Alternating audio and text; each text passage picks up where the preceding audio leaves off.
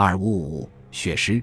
这时听审人的眼光统住在那犯人位置里的少妇，大家交头接耳，说看一这样娇怯的样子，不料一的心地那么狠毒呢。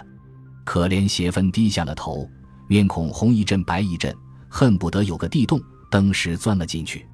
审判官正要问邪芬的口供，蓦地有一个人站起来，慢慢的走到证人席里，那听审人的眼光又立刻移到那人身上。大家一看，原来是著名侦探魏玲。这时魏玲整了整衣服，从容说道：“据我的调查，邪芬同这案子一些没有关系的。”大家听了，顿时静悄悄的。要聆听他的高论，他继续说道：“据验尸官的报告，宝田在一点钟以前、十一点钟以后被杀的。那么他的夫人在丈夫被杀时候恰巧不在家里，这就可以证明不是邪芬所杀的了。”迪敏立起来，冷冷地问道：“你说什么证据可以证明邪芬那时不在家里呢？”魏玲喊道：“秀娟女士，请你证明吧。”这时，就有一个二十多岁的女子从席上走到证人位置里，说道：“前晚十点钟时候，邪芬到我家来打牌，直到四点钟才回去的。”说罢退下，还有一同打牌的两个女子也站起来，同样的说了一遍。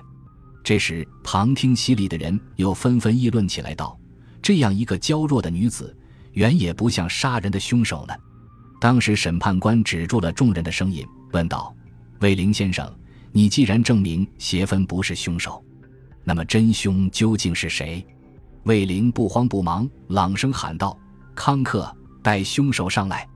这句话不打紧，引得大家都伸长了脖子，用足十二分的精神，要看凶手是怎样的人。只见康克牵了一只白狗上来，大家正在诧异，魏灵大声道：“这狗的名字叫做血狮，就是杀人的凶犯。”听审的人一阵哗噪。都说这真是一出滑稽剧了。魏灵道：“各位稍安勿躁，我把血尸杀主人的情形说给各位听吧。”大家又顿时寂静起来。魏灵慢慢的说道：“蔡宝天喜欢养狗，这血尸是个有人在一月前送给他的。他每天在公司里回来，总要跟血尸玩一回的，常常叫血尸嫌东西，闲着了便把饼干或蛋饼给他吃。新近他教了血尸一种绝技，他拿一把很锋利的匕首。”抛在空中，血尸能够用口仰上接着。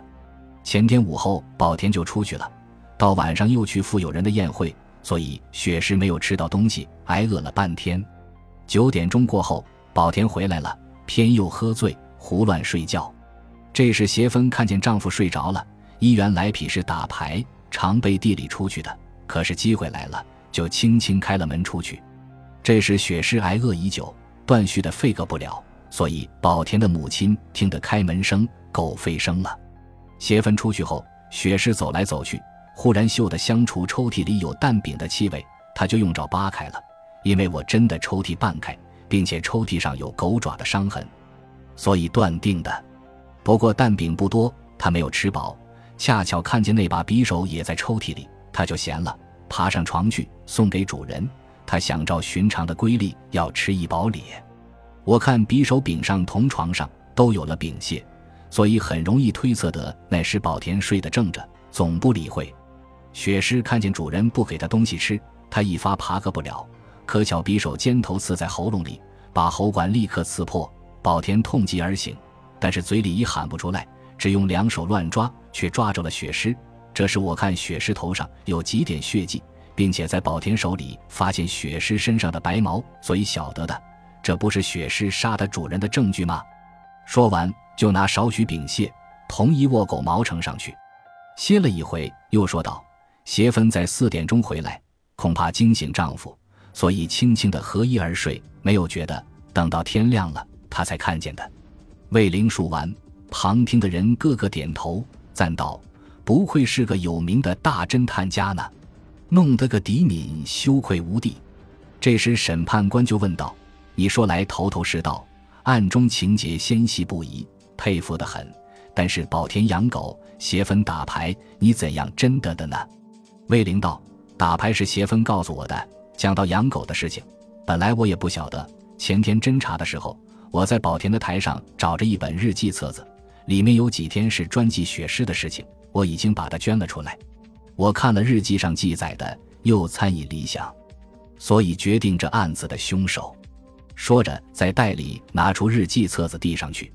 审判官接了，翻出来剪圈过的，念道：“六月二十日，有人赵军送我一只白狗，因为这只狗色白如雪，毛长如狮，所以我替它提了个名字，叫做雪狮。七月三日，雪狮来我家后，毛色更加丰美了。我每天五点钟回来后，总同他玩一回。我拿皮球竭力抛出去，他很快的就衔了回来。他的记忆也进步了，他衔一次。”我就给饼干他吃，也是褒奖他呢。七月十九日，今天教学师学会了一种新技艺。我拿一把锋利的匕首抛在空中，他能够用口接着，不落到地。这个玩意儿倒很有些尚武精神。审判官念完，知道魏灵所说雪狮误杀主人，却有充分的证据，立刻开始了协分，又宣告道：雪狮既然是凶手，当然也要受法律的裁判。他是误杀，应监禁五年。就换二名巡警立刻执行。雪狮临去的时候，还回过头来对魏灵废了两声。魏灵笑道：“你自己犯的罪，不要怨我呀。”